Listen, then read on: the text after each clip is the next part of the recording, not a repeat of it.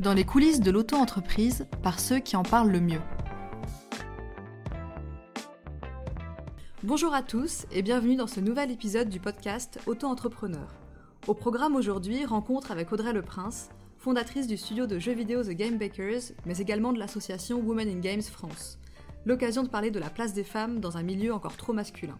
Saison 3, épisode 6, c'est parti.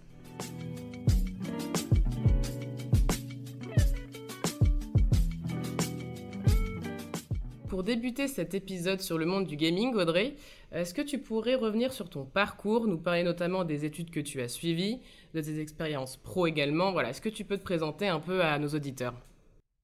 Oui, bonjour, bonjour. Donc euh, moi, j'ai eu la chance de commencer dans l'industrie il y a plus de 20 ans et à l'époque, il n'y avait pas de, formation euh, spécifique aux jeux vidéo, ça n'existait même pas.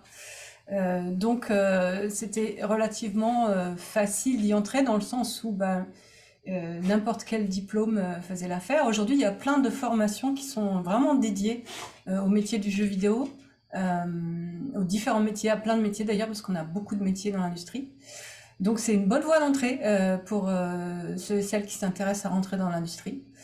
mais moi, comme j'avais fait un, diplôme de, de, management, je me suis, mais que j'étais passionnée par le jeu vidéo, euh, et aussi par l'écriture, aussi par le jeu de rôle, grandeur nature, bah, j'ai rencontré des gens qui étaient développeurs et qui m'ont présenté à des gens et ainsi de suite. Et donc j'ai passé mon entretien comme ça euh, pour le premier studio de jeux vidéo avec juste comme expérience euh, mes scénarios que j'avais écrits pour des jeux de rôle grandeur nature et, et mon diplôme de management. Et puis voilà, ça a fonctionné. J'ai commencé chez Quantic Dream à l'époque en voilà, il y a un petit moment, je compte même plus les années. Ok, donc du coup aujourd'hui, c'est quoi ton titre exactement? Et Moi j'ai plusieurs activités. Euh, donc déjà je suis euh, directrice générale et présidente de mon studio euh, de jeux vidéo qui s'appelle The Game Bakers, où je fais, on fait pas mal de choses parce qu'on est une petite équipe.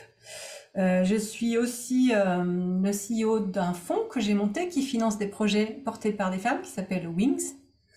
Euh, et puis je suis euh, conseillère d'un fonds nordique qui investit euh, dans des studios jeux vidéo qui s'appelle Nordisk Games. Je suis aussi au board du syndicat national du jeu vidéo qui aide un petit peu l'industrie française à défendre toutes nos spécificités, notre crédit d'impôt, etc. Et puis, bah, j'ai monté l'association Women in Games France, mais je n'en suis plus présidente. J'ai été présidente pendant 4 ans, mais maintenant c'est une nouvelle équipe qui est en charge. voilà. Pas mal de, pas mal de missions de ton côté, du coup. Tu dois pas t'ennuyer. Non, c'est sûr. Donc tu nous dis qu'après plusieurs euh, expériences dans, euh, dans des boîtes de développement de jeux vidéo, par exemple, tu as décidé de lancer euh, ton, ton propre studio The Game Bakers en 2010. Pourquoi tu as décidé de, de lancer ta propre boîte à côté, toi? Moi, j'étais, j'étais très heureuse. Euh, j'étais chez Ubisoft, donc euh, une des plus belles boîtes de jeux vidéo euh, françaises et internationales qu'on, qu'on ait d'ailleurs. donc ça se passait très bien. J'étais productrice sur des gros jeux, des AAA comme on les appelle, donc des Tom Clancy, voilà. Mais c'est vrai qu'après sept ans chez eux et puis un peu avant Quantic Dream, j'avais envie de de contrôler du début à la fin tout ce qui tout ce que je faisais, c'est-à-dire d'être à la fois impliquée euh, dans la création avec mon équipe, puisque j'étais quand même essentiellement productrice, mais aussi euh, de faire moi-même euh, la commercialisation du jeu, de, de, communiquer en direct avec les joueurs, de, de chercher moi-même les, les, plans business, de faire du marketing. Donc, donc on a décidé avec mon associé, qui était aussi un ancien d'Ubisoft, de monter notre propre studio pour pouvoir justement un petit peu tout faire nous-mêmes du début à la fin avec une complète liberté euh, créative et euh, voilà qui n'était pas forcément le cas quand on travaille dans un studio euh, un gros studio et qu'on a 350 personnes dans une équipe et que voilà tout est très dispatché entre les différentes personnes les différentes équipes le marketing etc voilà c'était un petit peu l'envie de reprendre de prendre les rênes en direct. Rappelle-moi vous avez commencé à deux, si je dis pas de bêtises, donc avec le, vous étiez deux cofondateurs. Et donc là, tu me disais juste avant que vous êtes une petite équipe. Vous êtes combien euh, au total? On est une quinzaine à peu près aujourd'hui. Euh, on monte à 25 personnes euh, au gros de la prod, 25-30.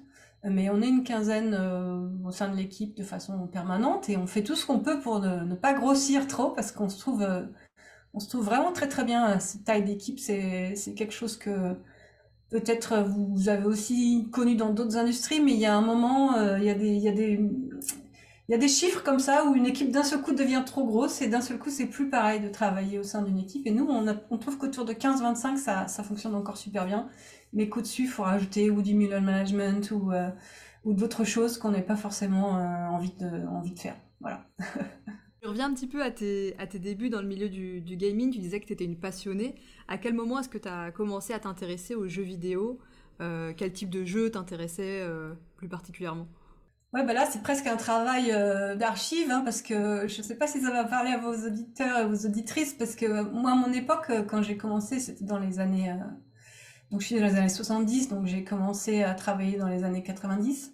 Mais il n'y avait pas vraiment de console de jeu et on, jouait très peu. Moi, j'habitais au fin fond de la, de la Beauce, donc dans le centre de la France, au fin fond d'un petit village où il y avait absolument rien à côté.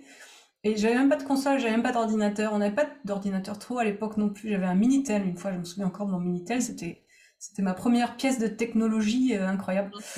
donc du coup, moi j'ai commencé en fait vraiment à, à pouvoir jouer quand j'ai été faire mes études à Paris, donc vers euh, vers 18 ans. Mm. Parce que là, d'un seul coup, j'ai croisé des gens qui avaient des consoles ou euh, les premières consoles ou qui avaient des PC. Puis moi-même, j'ai eu un PC pour aller donc faire mon diplôme de management. J'en avais besoin pour travailler. Donc c'est à ce moment-là que j'ai commencé à jouer. Mais avant, par contre, je jouais, j'écrivais déjà beaucoup et euh, je jouais aux jeux de rôle euh, grandeur, nature ou sur table. Du coup, c'était une passion à la fois pour, euh, c'était plutôt une passion pour les histoires interactives qu'on peut faire jouer euh, aux joueurs, que ce soit à travers les jeux de rôle, à travers euh, le théâtre, à travers parfois le, le, jeu vidéo aussi, mais le jeu de plateau. Et, euh, voilà, donc euh, j'ai jamais vraiment, et je suis pas tombée dedans comme aujourd'hui. Euh, beaucoup de jeunes que je croise aujourd'hui sont nés avec une console dans la maison et des parents qui étaient joueurs, quoi. C'est complètement différent en termes de génération. Juste par curiosité, tu nous dis des jeux de rôle à grandeur nature, c'est j'ai un peu de mal à voir ce que c'est. C'est par exemple des vous vous retrouvez dans un château. C'est ça, on se retrouve dans un château, dans une forêt. Il y a un scénario qui est écrit pour 200 joueurs ou avec des organisateurs, et donc il faut arriver à gérer des, des, des, gens qui sont en train de jouer tous sur le, la même histoire vaguement, mais avec des quêtes différentes, avec des embranchements, exactement comme on fait dans un jeu vidéo euh, narratif où il y a plein de choix en fonction de ce que va faire le joueur. Là, là, sauf que là, ça se passe en même temps avec 200 personnes. Donc en fait, ça, ça a pas mal de similarités avec certains types de jeux narratifs à, embranchement. Je reviens à ton, à ton studio, The Game Bakers, euh, donc, euh, que tu as fondé. Euh, il y a dû avoir beaucoup de premières fois au moment de, au moment de sa création, premier client, euh, premier employé Qu'est-ce qui t'a le plus marqué, toi, euh, euh, dans la fondation de ce studio? C'est vrai que c'était c'était une super aventure. En plus, je, tiens à dire que je venais pas du tout d'une famille d'entrepreneurs. Euh, donc, je venais d'une famille d'ouvriers, d'artisans qui n'avait jamais monté de boîte. Euh, mon papa avait travaillé, lui, dans des grands groupes, donc quand même, il m'avait un peu apporté cette vision euh, du monde corporate. Mais, mais ouais, monter son propre studio, sa propre boîte, c'était une grande première pour moi et pour mon associé aussi. Donc ça, je crois que c'est euh, effectivement le, le fait de se jeter à l'eau et de le faire, euh, c'était vraiment extraordinaire. Après, nous, on fait des jeux vidéo. Donc, nos plus beaux souvenirs, c'est la naissance de nos bébés, euh, les jeux vidéo. Donc, nous, on en a fait six en dix ans des jeux vidéo. Donc euh, on a, été bien occupés et le premier, évidemment, on s'en souvient toujours et on les aime tous. Mais les deux derniers sont les plus connus, donc c'est Fury qui est sorti en 2016 et puis Heaven qui est sorti en 2020. Et là, on travaille sur le prochain pour un peu plus tard.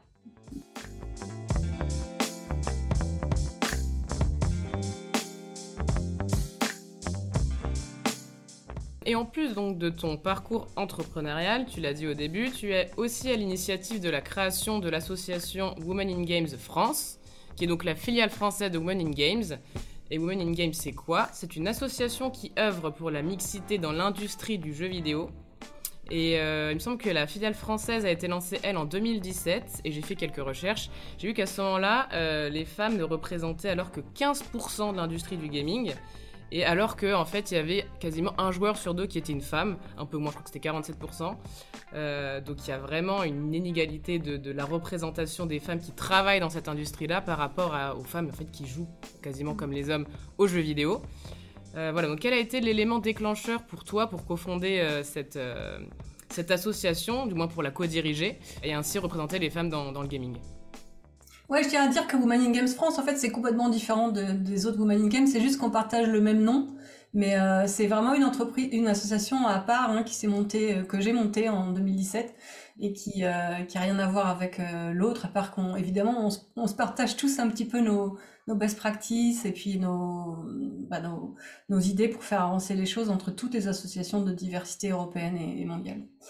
Donc moi, ce qui m'a décidé, c'est c'est que, que je, quand on a gagné des prix pour euh, Fury qui est sorti en 2016, moi j'ai un, petit peu fait le tour du monde et je suis montée sur scène euh, plusieurs fois pour récupérer des, euh, prix et à chaque fois, je me souviens à Paris en particulier avec mon amie Julie Chalmette qui a cofondé l'association avec moi, on était les deux seules femmes sur scène ce soir-là en dehors de la présentatrice. Et on a regardé la salle, évidemment, et, nous, on se disait, mais bon, là, c'est fini maintenant, la diversité, c'est plus la peine de, s'en inquiéter, parce que euh, c'est beaucoup mieux aujourd'hui que c'était euh, il y a 20 ans quand on a commencé, elle et moi, dans l'industrie, parce qu'en plus, on avait commencé en même temps. Euh, et en fait, on s'est aperçu que non. Et après, j'ai fait le tour un petit peu du monde pour présenter Fury à différents salons, etc. Et j'ai regardé autour de moi et j'ai reposé la question et je me suis aperçu qu'en fait, c'était pas forcément beaucoup mieux, et voir que ça pouvait être même pire pour certaines euh, des femmes qui rentraient dans l'industrie aujourd'hui et qui se heurtaient à des milieux euh, peut-être encore plus fermés ou parfois un peu toxiques ou voilà. Donc du coup on a décidé de monter l'association, on s'est dit que il fallait s'y mettre et et donc on s'est concentré sur des actions pour pour aider les femmes de l'industrie déjà, donc du networking, des formations, euh, faire rentrer des nouvelles femmes dans l'industrie en les aidant à faire leur CV, euh, les former à négocier leur salaire, euh, les aider à connaître les métiers, puis aussi à essayer de faire rentrer des, des nouveaux entrants dans l'industrie, donc à aller parler de nos métiers euh, qui sont super aux étudiantes et à leurs parents, parce que c'est aussi parfois les parents qui bloquent un petit peu aussi pour l'entrée dans le jeu vidéo. Donc euh, voilà, c'est pour ça qu'on a monté l'assaut et c'est vrai qu'aujourd'hui on en est à peu près à 25% de femmes euh, dans les, dans les écoles et euh, à peu près 25% de femmes dans les métiers. Donc ça a progressé mais ça reste encore assez bas. On a aussi remarqué que Women in Games, alors il y avait la filiale française, du coup tu me dis que vous êtes quand même vachement séparés de, l'association globale. J'avais vu que les deux du coup avaient des comptes Twitch et Discord. Et j'avais regardé brièvement euh, une intervention d'une femme qui travaillait dans le monde bah, de, l'industrie du, jeu vidéo. Et euh, j'avais trouvé ça super, du coup, voilà, de donner un peu la parole euh, à ces femmes et de faire tout simplement découvrir leur métier aussi. Et est-ce que toi, du coup, tu, tu as déjà participé à ce genre d'événements ou est-ce qu'il y a des événements récurrents sur des sujets précis qui, sont programmés de temps en temps? Oui, il y a des, événements tout le temps. Euh, déjà, la première chose qu'on a faite quand on a monté l'assaut, c'est de, de, faire la liste des femmes euh, expertes de l'industrie en France, euh, parce qu'on en avait marre qu'il n'y ait que des plateaux de jeux vidéo ou des salons ou des interviews à la télé où c'était tout le temps des hommes euh, et uniquement des hommes sur scène qui parlaient de l'industrie. Et donc, euh, donc constamment, nous, on est en train de faire des événements. On se retrouve à la, à la Paris Game Week en, octobre, où l'association a un gros stand et où il se passe plein de choses. Euh, dès qu'on a une occasion de mettre les femmes en avant, euh, l'association le fait, que ce soit à travers euh, des interviews, que ce soit à travers les émissions Twitch pour faire découvrir les métiers, que ce soit à travers nos réseaux sociaux, que ce soit les remises de médailles. On a eu quelques remises de médailles aussi du gouvernement aux femmes de l'industrie. Dès qu'on peut, on en parle et on essaye de toucher un maximum, un maximum de monde. Donc il faut regarder le, site de l'assaut il y a des choses tout le temps. Euh, là, je sais qu'il y a bientôt, où ça vient de se passer, découvrir le métier de développeuse, euh, avec une développeuse justement qu'on interviewe pendant une heure euh, sur son métier.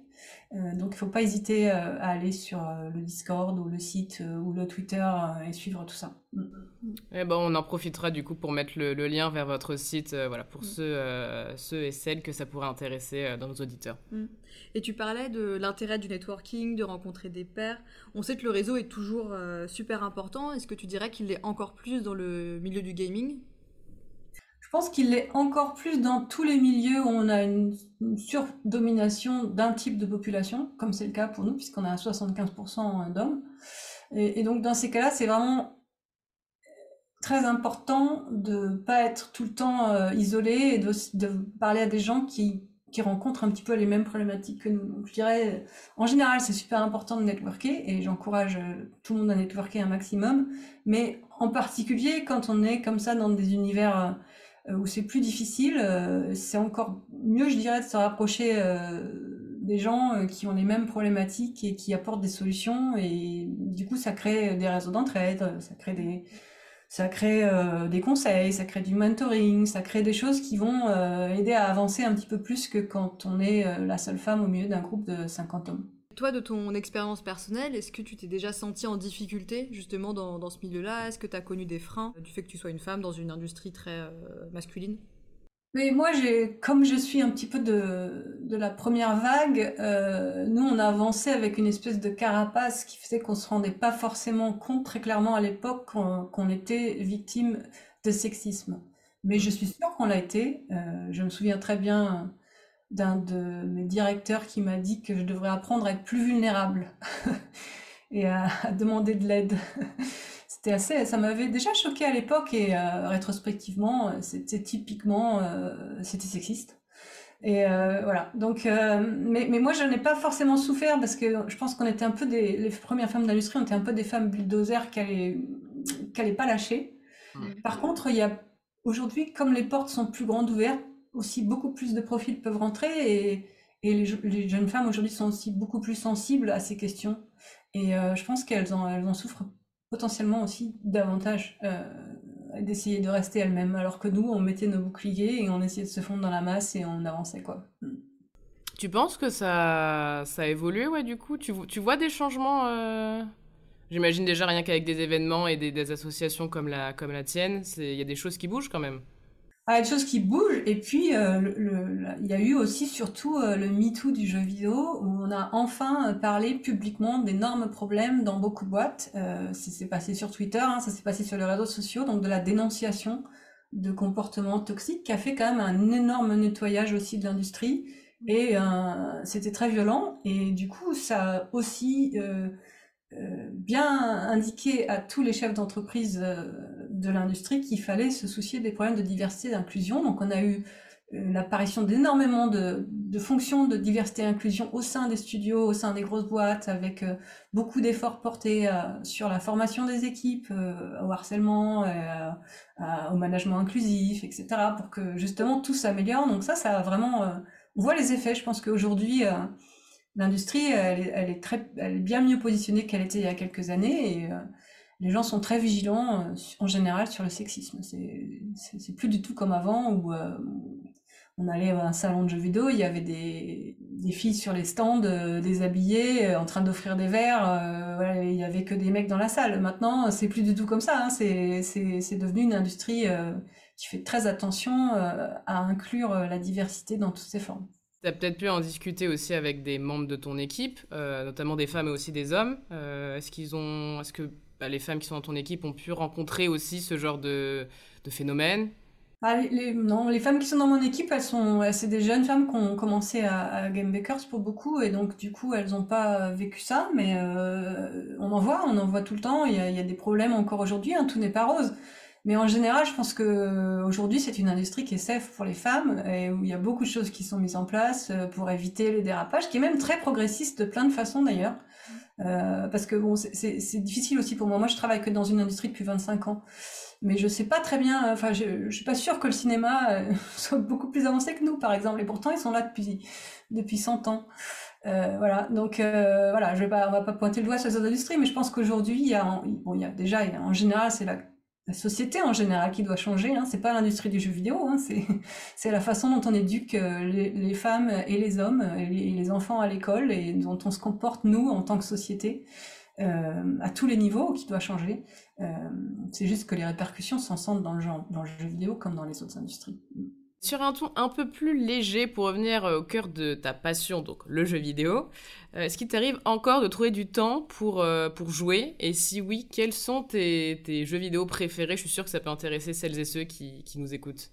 Ah bah c'est sûr qu'on est tout le temps en train de jouer dans le jeu vidéo. C'est une industrie de passionnés. On, fait ce qu'on aime et puis on est aussi obligé de jouer au, jeu des autres pour savoir euh, ce qui se fait de bien. Donc là, euh, moi, j'ai acheté Zelda hier, le nouveau Zelda qui est sorti. Donc évidemment, tout le monde va y jouer. Euh, apparemment, c'est l'un des meilleurs jeux de l'année. Je l'ai pas encore lancé, mais euh, j'ai des grandes attentes. C'est vraiment une licence incroyable avec, je crois, 97% métacritique, je crois que c'est ça, ou 94. Le métacritique, c'est un peu le score aggloméré de tous les médias et qui, donc avoir 94%, c'est pas mal du tout, c'est assez incroyable. Celui-là, je le conseille, je pense que ça va être super. je pense pas qu'il y aura de, de mauvaises surprises. Est-ce que tu aurais des, des conseils à donner? Est-ce que voilà pour toutes les personnes qui veulent se lancer dans dans, cette industrie, justement, mais qui n'osent pas forcément, qui sont animés par une passion, mais qui se demandent si euh, une passion peut devenir un métier. Euh, qu'est-ce que tu aurais comme conseil à leur, euh, à leur donner? Ça, c'est un vrai bon sujet parce qu'il y, a beaucoup de gens qui s'intéressent aux jeux vidéo puis qui, se, puis qui vont rester consommateurs, alors qu'en fait, on s'aperçoit pas déjà de la diversité des métiers. Hein. On peut faire de la finance dans le jeu vidéo, on peut faire de la compta hein, dans le jeu vidéo, on peut faire euh, plein de choses. Bien sûr, on n'est pas obligé d'être développeur et d'être euh, dessinateur. Il n'y a pas que ces deux métiers. On peut écrire des histoires. Enfin, euh, on peut faire du son. donc tout est possible. C'est vraiment un métier qui est à la rencontre de la tech et de la et de l'art. Donc, je crois qu'on a 75 métiers différents. Donc il y a vraiment de quoi trouver votre bonheur dans l'industrie. Euh, c'est pas réservé à ceux qui savent coder et designer des jeux. On peut faire du marketing, on peut faire des ressources humaines. Bref, tout est possible. Et ce que je donnerais comme conseil, par contre, c'est de se rapprocher de, des communautés qui sont très très ouvertes. On a plein de groupes Discord, de Women in Games, de les développeurs d'ici, les développeurs de là. On a des clusters dans toutes les régions de France qui font justement des rencontres, des afterworks, euh, des présentations, des salons. Donc la meilleure chose à faire, c'est d'aller parler aux professionnels, de mettre votre, votre, votre doigt dedans soit euh, si vous êtes créatif en faisant vous-même un petit jeu, un petit, un petit artwork, un petit dessin, une petite histoire, euh, soit si vous êtes du côté des métiers créatifs, en allant rencontrer les autres qui le font et en prenant un café. Et euh, vous allez voir, ça, ça va aller assez vite à partir de là parce qu'on recrute énormément. On a besoin de beaucoup de, de monde dans notre industrie en ce moment. Ok, bon bah c'est un super message, je trouve, euh, positif. Est-ce que tu as quelque chose d'autre à ajouter? Un petit message à passer Bon, je pense que du coup ton message vient, vient bien d'être euh, d'être véhiculé, mais est-ce que tu as autre chose à rajouter? Bah non, j'ai rien à rajouter. Avec plaisir si vous voulez essayer nos, nos derniers jeux. Hein, vous pouvez toujours euh, les chercher. The Game Bakers, Fury et Even. C'est, on est fiers de nos créations et ils sont très différents, donc ils devraient aussi plaire à beaucoup de monde. Et bah, je pense qu'on les mettra également euh, dans en, description. Le, en description pour que, pour que voilà, tous nos auditeurs puissent aussi découvrir euh, ce, que, ce, que vous, ce que vous créez. Merci Audrey d'être venue à notre micro pour poursuivre ta mission de mise en lumière des femmes dans le monde du gaming. Euh, on espère que cet échange a pu dissiper les peurs de certaines, mais aussi de certains qui hésitent encore à se lancer dans cette industrie. On vous laisse d'ailleurs le lien vers l'association Women in Games of France dont on vous parlait tout à l'heure. Euh, dans la description de l'épisode si ça vous intéresse de devenir membre ou tout simplement de profiter des actualités ou des événements dont parlait euh, Audrey. Euh, voilà, pour votre agenda, ça peut toujours être très utile. si le parcours d'Audrey vous a inspiré, sachez que vous aussi, vous pouvez concrétiser votre projet et entreprendre. Chez le portail Auto-entrepreneur, nos conseillers sont là pour vous aider à vous lancer en tant qu'auto-entrepreneur. Donc voilà, pour plus d'infos, on vous met également le lien en description. On vous souhaite tout le meilleur pour la suite et à très vite pour un nouvel épisode.